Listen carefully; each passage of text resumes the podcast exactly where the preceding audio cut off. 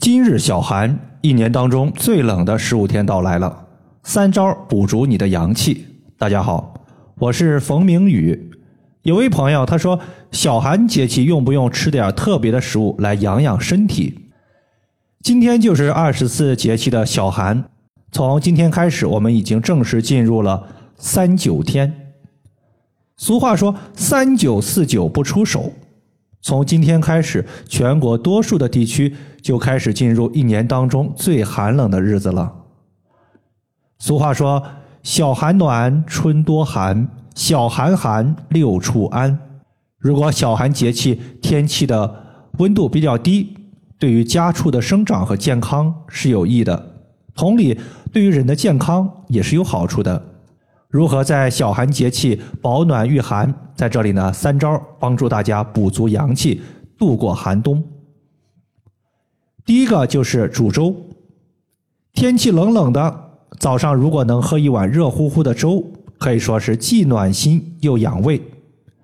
要知道，煮粥的粥里面都是植物的种子，种子就是植物一辈子的精华。你拿精华，它能起到补肾填精，还有健脾的功效。再过几天就是腊八节，腊八节的时候我们会喝腊八粥，煮点豆子熬粥，可以说是既美味又健康。早上的时候尽量不要饿着肚子去上班和学习，一碗热粥下肚，一整天都特别的精神。尤其是冬天，我们为了补阳气，可能会吃一些大鱼大肉。肉类吃多了，脾胃容易消化不良。这个时候喝点粥就刚刚好，既能够养胃，又能够促进食物的消化。在这里呢，大家可以熬点小米粥，尤其是把小米粥熬出米油，你会发现不仅可以润燥，还能够滋阴，对于心气弱的朋友也是有帮助的。如何把小米粥熬出米油？在这里呢，和大家分享几个小的技巧。首先，我们把小米淘一遍就行了，不要重复的淘洗。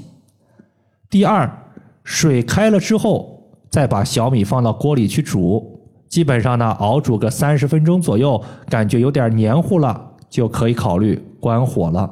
特别需要注意，米和水的比例控制在一比十和一比十三之间，水添的太多了，那么你肯定是熬不出米油的。最后。当你把小米粥熬好了之后，你稍微的静置一会儿，放一会儿，你就能看到厚厚的米油就出来了。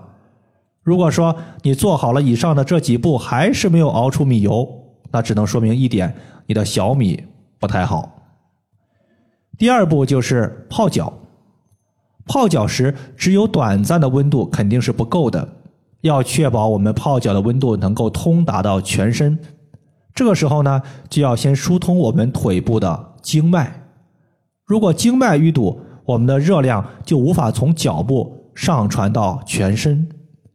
在这里特别要注意一个穴位，叫做三阴交穴，它是我们肾经和冲脉的一个交汇穴。脚冷的朋友，你可以去按一下三阴交，往往会有比较明显的疼痛感。在前些天呢，我的微信群里有一个学员老杨。今年四十五岁，他当时呢就和我留言说，从年初开始，他的左小腿就感觉呀有凉风往里边钻，特别不舒服。他告诉我呢，主要原因是在去年冬天的时候，他的左侧小腿受寒了。我给他的建议就是在局部涂抹蓝色艾草精油后，用纯铜刮痧板从膝盖往下仔仔细细的刮，去感受一些凹凸不平呀。或者是有疼痛感呢？这些位置，他发现，在三阴交穴附近出了很多黑色的沙，以及一些疙疙瘩瘩的情况。当天晚上，他除了泡脚出汗之外，他发现小腿那里有冷风在吹的感觉没有了，整个人特别的轻松。这就说明，用三阴交穴刮痧之后，它能够驱散下肢积聚的一个寒气。三阴交穴在足内踝最高点往上三寸的位置。除了三阴交穴之外，我们在足浴泡脚的时候，在脚部也有两个非常关键的穴位，分别是涌泉穴和照海穴。因为我们的阳气从足阳经下行至脚趾，再汇集到涌泉穴，并且经过照海穴进入足三阴经向上走。如果这个时候我们可以手持四厘米的石墨艾条，对准两个穴位进行艾灸，感觉烫了就拿的稍微远一些，连续的艾灸，每次艾灸十到二十分钟左右，艾灸个两三天，休息一天，你会发现连续做个一到两周，双脚就逐步暖和起来了。其中涌泉穴在前脚掌三分之一的凹陷处，照海穴呢是在我们足内踝尖下方。第三点就是晒背，晒背我们一年有两次说的会比较多，一次是在夏天的三伏天，另外一次就是在冬天的三九天，分别就是一年当中最热和最冷的时候。